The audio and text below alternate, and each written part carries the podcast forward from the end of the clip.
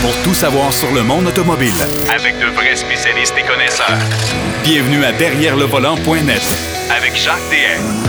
Je vous souhaite la bienvenue à votre émission Derrière le volant. Cette semaine, on a beaucoup de matériel, comme à l'habitude, bien sûr. Marc Bouchard va nous euh, parler du Lexus RX, la dernière génération, et de l'électrification de Jeep. Ah oui, on a eu, euh, on a eu des annonces de fête cette semaine, avec entre autres deux nouveaux modèles qui vont se pointer sur le marché nord-américain et un nouveau modèle qui va se pointer, lui, strictement sur le marché européen. On sait que Jeep vend beaucoup de véhicules à travers la planète maintenant et qu'ils sont de plus en plus populaires du côté de l'Europe.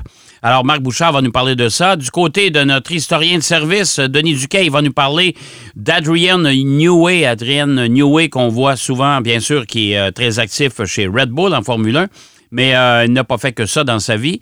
Il va nous parler également de la société automobile Tata, la société indienne, qui est entre autres propriétaire de Jaguar et de Land Rover. Alors, il va nous parler de ça. Mais d'entrée de jeu, on va parler un peu de sport auto. Notre ami Pierre Fakin est quelque part euh, du côté des États-Unis en vacances. Alors, on a décidé Bien sûr, et même s'il n'avait pas été en vacances, on l'aurait fait quand même. On a décidé d'inviter notre spécialiste sport automobile. C'est notre autre sommité après Denis Duquet. C'est celui qui en connaît le plus sur le sport automobile. Eh bien, c'est euh, Philippe Brasseur, rédacteur en chef et propriétaire du magazine Pôle Position, qui est une référence. Je vous encourage à vous procurer d'ailleurs le magazine et au moins à vous abonner. Ça vaut vraiment le coup. Salut, mon cher Philippe. Oui, salut Jacques, merci pour la présentation. Ah ben, écoute, euh, je pense que c'est euh, c'est tout à fait à ton honneur, mon cher ami. Euh, merci, merci. Écoute, Philippe, en Formule 1, on va commencer par la Formule 1. Il y a des séries quand même régionales et nationales qui ont terminé leurs opérations il y a quelques semaines, même en fin de semaine dernière. Alors, on fera peut-être un petit bilan. Mais d'entrée de jeu, la Formule 1 a repris du collier sur les chapeaux de roue avec un Grand Prix par week-end déjà depuis euh, deux semaines, trois semaines.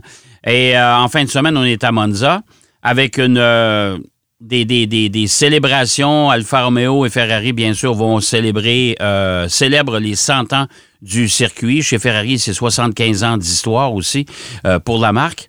Mais chez Ferrari, pas chez Ferrari, mais en Formule 1, on, retient deux choses. Moi, je retiens deux choses. Un, il y a eu l'espèce de de changement de siège. Alonso qui est parti chez Aston Martin, le siège est devenu libre. On attendait Piastri, la chicane a pris, euh, on s'est accusé mutuellement. Et là, je pense que ça, cette situation-là est réglée, mais il n'y a toujours pas de remplaçant pour Alonso chez Alpine. Effectivement, Jacques, beaucoup, beaucoup de mouvements, on va dire comme ça. C'est certain que, bon, tout est parti un petit peu euh, de la décision de Fernando Alonso de rejoindre Aston Martin. Ça s'est fait apparemment en trois jours, c'est-à-dire que Sébastien Vettel a annoncé à l'écurie qu'il prenait sa retraite de la Formule 1 à la fin de cette saison-ci. Et puis, euh, Fernando Alonso a demandé à rencontrer les responsables de l'écurie Aston Martin. Puis, ils se sont, semble-t-il, rencontrés dans le cadre d'une seule réunion. Ils étaient d'accord sur toutes les conditions de part et d'autre. Et deux jours après, on annonçait la venue de Fernando Alonso euh, chez Aston Martin. Alors Alonso, lui, dit que c'est parce que depuis le début de l'année, euh, Alpine ne voulait pas renouveler son contrat pour 2023. On ne lui parlait que d'Oscar Piastri. Alors Oscar Piastri, c'est qui? On va d'abord peut-être dire ça parce que c'est un nom qu'on entend énormément parler. Oscar Piastri, c'est un jeune pilote australien qui n'a pas encore disputé un seul Grand Prix de Formule 1, mais qui a été champion en Formule 3 puis en Formule 2 l'année dernière. On le décrit comme le nouveau Max Verstappen ou un nouveau Michael Schumacher, un jeune prodige, en tout cas bourré de talent. Et donc Alpine l'a fait euh, travailler au sein de sa filière euh, travaillé dans le simulateur de l'écurie, euh, payé beaucoup de choses pour lui, mais ne l'avait jamais fait signer un volant de pilote de Formule 1. On l'avait fait signer comme pilote essayeur, pilote réserviste, mais pas comme pilote de Formule 1. Et McLaren a eu vent de l'affaire, on va dire comme ça, et donc l'ont fait signer pour 2023 en mettant Daniel Ricciardo euh, dehors avant terme, puisque Ricciardo avait encore un contrat jusqu'à la fin 2023. Alors voilà, donc ça, ça crée, ça a créé pas mal de mouvements. Tout ça, c'était au milieu d'un mois d'août qu'il n'y avait pas de course. Hein. Donc voilà, c'est quand même passé beaucoup de choses en Formule pendant les vacances, tout à fait, tout à fait. Bon, alors, Et donc, comme tu l'as dit, c'est vrai que ça, pour l'instant, ça laisse une place euh, chez Alpine, évidemment, euh, qui ont d'une certaine manière perdu coup sur coup pour 2023 Alonso et Piastri. Euh, donc, est-ce que ça va être le retour de Daniel Ricciardo? C'est une possibilité, mais il y a aussi la piste Pierre Gasly qui serait d'amener deux pilotes français dans la même équipe avec Alpine. Alors, ils s'entendent pas très bien, lui puis Esteban Ocon. Mais bon, en Formule 1, on sait très bien qu'on n'a pas besoin de s'entendre. Là, parfois, on demande juste à travailler ensemble. Sauf que euh, Gasly, il a encore un contrat avec Alpha Tauri, la deuxième écurie Red Bull. Donc là aussi, il faudrait défaire un contrat. Red Bull ne s'y oppose pas vraiment à la condition, eux, qu'ils puissent amener Colton Herta, le pilote américain qui est en IndyCar. Mais là, il y a un autre problème qui se pose, parce qu'évidemment, c'est la F1, donc il faut toujours qu'il y ait des choses un peu compliquées. C'est que Colton Herta, pour l'instant, n'est pas éligible à la super étant donné qu'il n'a jamais encore roulé dans des séries de la FIA et qui n'a pas non plus été champion IndyCar. Donc, c'est de savoir est-ce qu'il y aura un passe droit pour lui. Euh, si c'est pas le cas, faut s'attendre à ce que euh, AlphaTauri ne libère pas Pierre Gasly. Et là, à ce moment-là, il y aurait peut-être Mick Schumacher qui verrait une porte s'ouvrir pour rejoindre Alpine. Mais du côté de Mick Schumacher, Jacques, je peux juste dire une petite chose. On sait que Audi euh, voudrait l'avoir dans leur écurie. Leur écurie Audi, ça va passer par, ça passe parce que maintenant c'est fait, par le rachat de l'écurie Sauber. Alfa Romeo va disparaître de la F1 à compter de la fin 2023. Et donc, ça va devenir euh, Sauber Audi. et on s'attend à ce que Mick Schumacher, aux côtés de Valtteri Bottas, retrouve, ou plutôt découvre cette écurie à compter de 2024. Donc là, on est déjà parti loin, mais c'est la F1. Bon, alors ça, ça veut dire que euh, Gasly, moi, je te dirais que c'est une, piste qui est intéressante parce que Gasly euh, est pas très heureux chez AlphaTauri. Il il a fait, écoute, il a été rétrogradé, on s'entend, euh, chez Red Bull. Il s'est retrouvé chez AlphaTauri, puis là, je pense qu'il en a un petit peu marre de, de, de, de stagner euh, au sein de cette équipe-là. Là. Oui, tout à fait, d'autant plus qu'il voit très bien que la porte ne lui est pas réouverte chez, chez Red Bull avec Perez et Verstappen, bien entendu. Donc, même si Perez n'est signé qu'année après année, on voit très bien qu'il n'y a pas d'autres pilotes qui pourraient faire mieux que, que lui chez, chez Red Bull.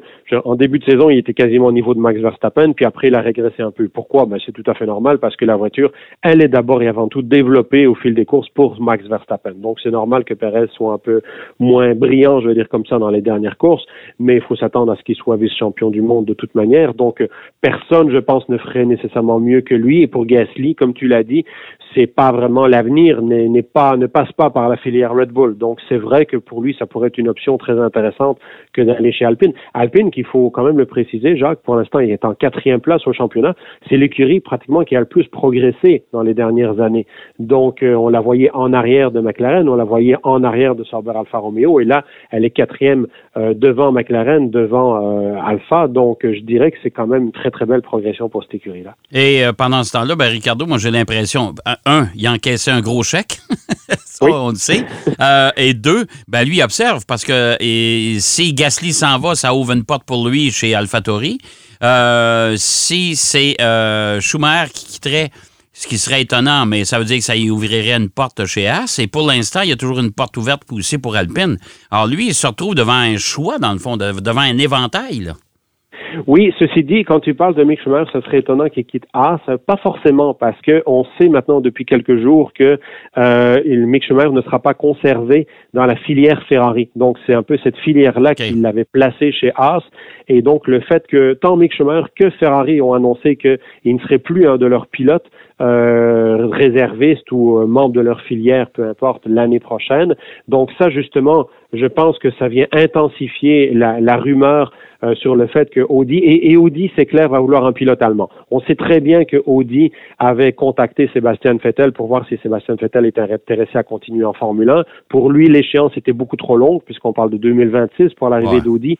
Donc, je dirais que pour Audi, le fait de payer un salaire à un pilote comme Mick Schumacher qui va prendre de l'expérience dans les trois prochaines saisons, puis il devrait théoriquement arriver à maturité quand Audi va être en Formule 1, c'est une option très intéressante. Donc, il faut peut-être s'attendre à ce que ce soit ça la possibilité.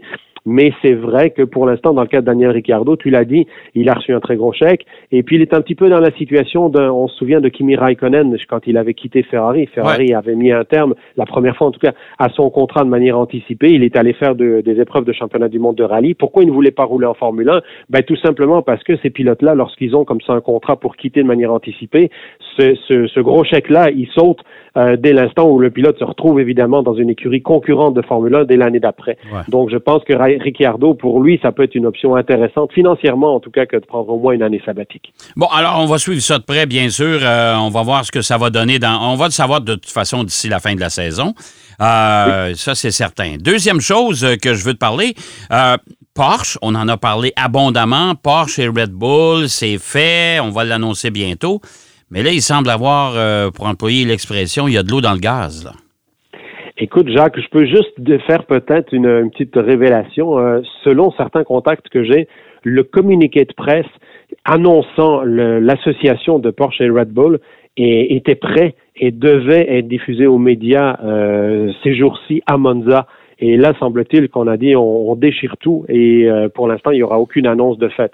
Donc, on en était là, là, au niveau de la de l'entente, on en était à, à, approuver des communiqués de presse. Donc, c'est vraiment que tout était fait. Puis, comme tu dis, là, effectivement, un gros revirement.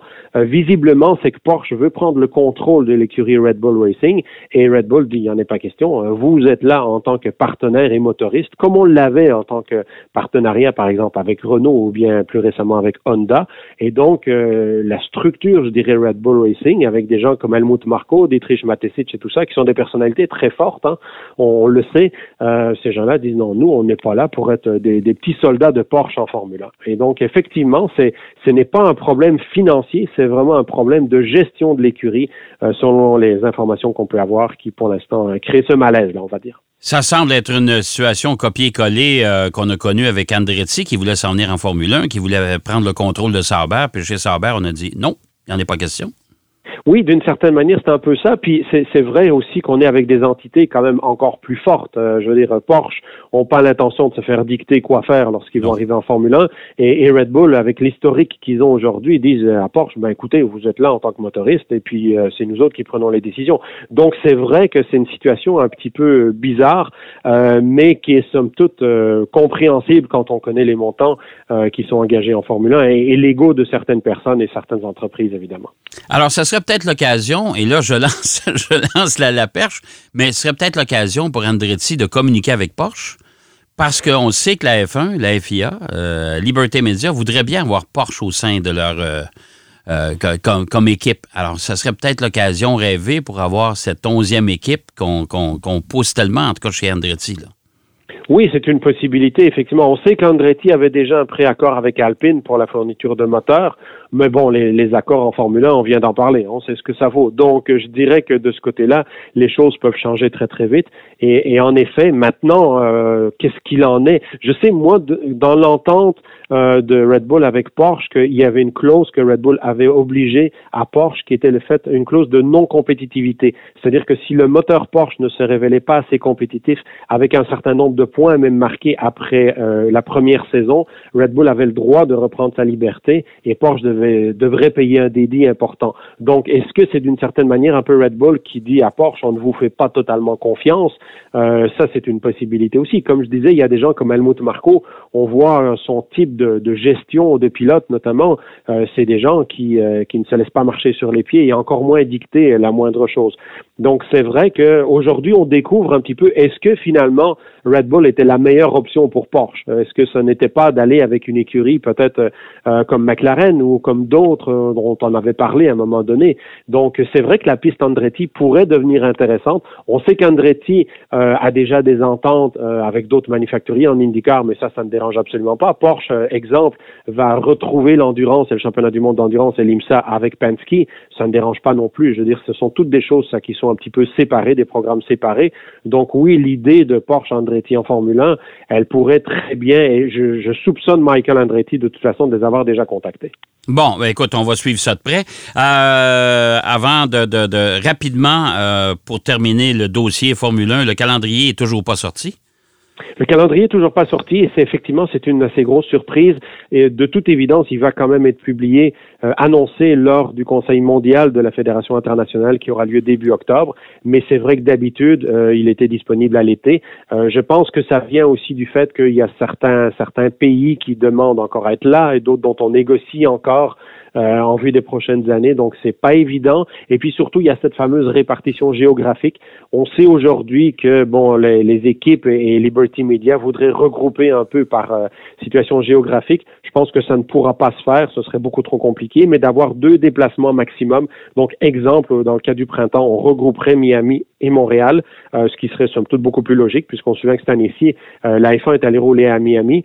Euh, elle est revenue faire Monaco et l'Azerbaïdjan avant de revenir à Montréal. Donc, euh, parlons de déplacement. Là, c'était pas, c'était pas ce qu'il y avait de moins coûteux, mettons. Oh, oui, tout à fait.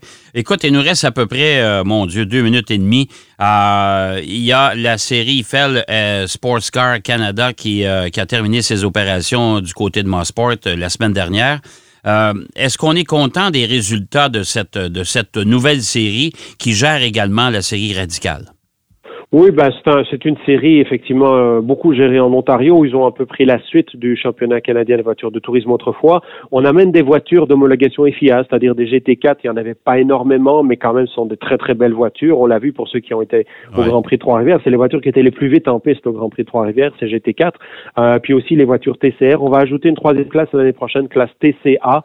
Ça, c'est pour un, plus des Mini, des Subaru BRZ et des voitures comme ça, donc des voitures un peu plus proches de la série. Moi, j'aurais aimé voir davantage de voitures GT, des voitures Grand Tourisme, mais c'est sûr que c'est assez dispendieux. Donc, ce championnat-là, je pense qu'il est là pour rester. Ça, c'est une bonne chose. Il y a aussi la série SPC qui a terminé ses activités à la fin du mois d'août avec un deuxième titre pour Olivier Bédard avec euh, une Nissan Z. Donc, c'est une série qui a eu beaucoup, beaucoup d'inscrits, quasiment 50 inscrits à certaines courses. Et puis, euh, il y a aussi la, n'oublions pas, Jacques, la, la fin de saison, à la fin du mois de septembre, pour la série NASCAR Pinties, mais ça, on sait que Marc-Antoine Camiran a juste besoin de prendre le départ de la dernière course pour être assuré du titre après sa victoire à Monsport euh, il y a quelques jours. Et puis aussi pour la Coupe Nissan Sentra et la Formule 1600, ça, ce sera les dernières courses de la saison. Dans le cadre de la Coupe euh, Nissan Sentra, ça va être vraiment intéressant parce qu'on a encore quatre pilotes qui sont en lutte pour le titre et en tête présentement Valérie Limoges avec 21 points d'avance sur Simon Charbonneau. Sauf que n'oublions pas une chose, c'est 50 points de victoire en Coupe Nissan Sentra. Donc on va dire que rien n'est fait et ça va être, je pense, vraiment très très intéressant parce que c'est tous des pilotes qui n'ont encore jamais été en lutte pour un titre justement. Donc euh, Valérie Limoges, elle a gagné en karting à l'époque de la Formule 125, mais ça remonte quand même assez loin. Euh, Alexandre Fortin, Simon Charbonneau, ils ont encore jamais, c'est leur deuxième saison en course automobile. Sylvain Ouellet, lui, il a été champion l'année dernière en classe Micra, puis c'est beaucoup d'expérience, mais en Coupe Nissan Sentra pour la victoire toute catégorie. Ces quatre pilotes-là n'ont jamais été des candidats au titre. C'est la première fois. Donc, je pense que vraiment, cette série-là devrait avoir un, un final. J'hésite à utiliser le mot explosif parce que je veux pas qu'on dise explosif et que ça finisse par des accrochages, mais spectaculaire au moins. Ouais. Ben, écoute, je te remercie infiniment, mon cher Philippe. C'était bien intéressant. On en apprend toujours avec toi de toute façon. Ben, merci beaucoup, Jacques. C'est toujours un plaisir. Bon, on se reparle bientôt. Euh, Philippe Brasseur du magazine Pôle Position, rédacteur en chef, propriétaire, qui est toujours la, référence en sport automobile au Québec. Je vous encourage de, toute façon à vous procurer le magazine, à vous abonner. Euh, on va aller faire une pause. Au retour de la pause, Denis Duquet nous parle de Tata. Oui, de Tata, la compagnie automobile. Derrière le volant. De retour après la pause. Pour plus de contenu automobile, derrière le volant.net.